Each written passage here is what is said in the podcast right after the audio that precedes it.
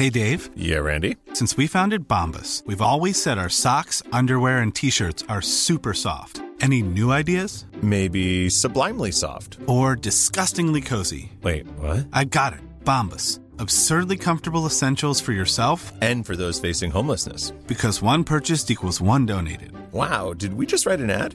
Yes. Bombas. Big comfort for everyone. Go to bombas.com slash ACAST and use code ACAST for 20% off your first purchase.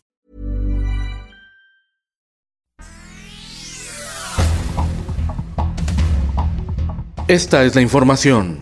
El Sol de México. Sí, sé que de momento puede causar alguna inquietud o, por qué no, alguna molestia.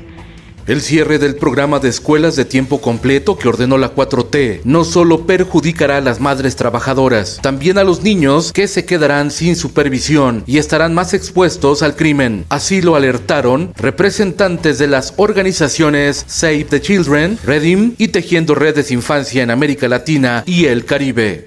Nuevo León y el Sol de Parral. El Hospital del Centro Universitario Jesús Enrique Grajeda de Chihuahua reportó por primera vez después de dos años que su área COVID se encuentra sin pacientes. En tanto, en Nuevo León eliminaron el uso obligatorio del cubrebocas. El Sol de Zacatecas. Son por lo menos 11 comunidades las que eh, la mayoría de sus familias están fuera de su hogar. Desplazados del municipio de Jerez, en Zacatecas, se manifestaron afuera del Zócalo en la Ciudad de México. Piden que autoridades federales los ayuden a regresar a sus viviendas. Son más de 2.000 familias que tuvieron que abandonar sus casas luego de que grupos del crimen organizado tomaron el municipio como campo de batalla. El Sol de Puebla. Se exige, no se mendiga y es justo que ellos tengan los medicamentos necesarios. Pacientes renales y trasplantados de Puebla se congregaron para alzar la voz ante la escasez de medicamentos e inacción de las autoridades estatales. Nos están dejando morir, denunció Beatriz Adriana Rodríguez Bernal, fundadora del colectivo Enfermos Renales y Trasplantados Puebla.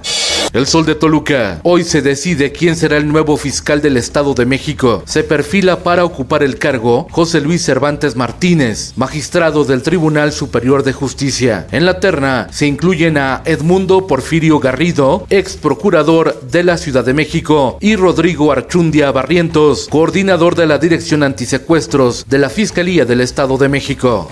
El Sol de San Luis. Petróleos Mexicanos, Pemex, piden no lucrar con el precio de la gasolina y el diésel. Criticó la especulación en algunas estaciones de servicio. El Sol de Morelia. Suman dos alcaldes asesinados en Michoacán en los últimos 30 días. Ayer ultimaron al presidente municipal de Aguililla, César Arturo Valencia Caballero, y el pasado 7 de febrero al edil de Contepec, Enrique Velázquez Orozco, quien fue localizado sin vida tras haber permanecido desaparecido durante más de 48 horas. En el mundo, Goldman Sachs anuncia su salida de Rusia. El banco Goldman Sachs anunció el cierre de sus operaciones en Rusia como respuesta a la invasión a Ucrania. España. Diputados españoles aprobaron una comisión independiente de expertos para realizar la primera investigación sobre abusos de niños en la Iglesia Católica. Esto, el diario de los deportistas. El delantero mexicano del Wolverhampton de Inglaterra, Raúl Jiménez, volvió a aparecer en la Premier League al anotar un gol con su equipo ante el encuentro del Watford. El Lobo está de vuelta. Sí habrá béisbol de grandes ligas. Dueños de los equipos y la asociación de jugadores llegaron a un acuerdo. El Play Ball se cantará el próximo 7 de abril.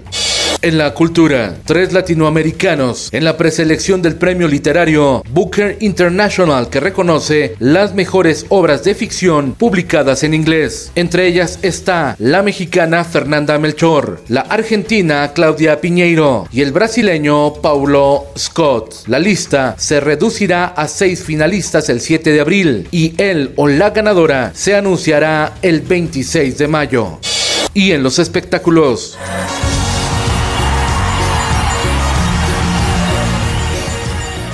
La música regional mexicana está ingresando con éxito al espectro digital, dice la cantante Ana Bárbara, quien se presentará por primera vez en el Auditorio Nacional el próximo 8 de mayo.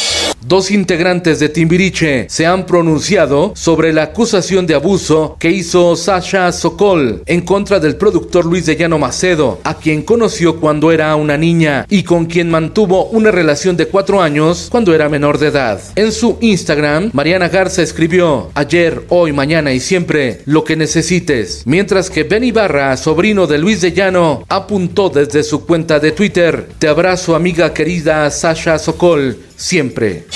Con Felipe Cárdenas Cuesta usted informado. Infórmate en un clic con elsoldemexico.com.mx.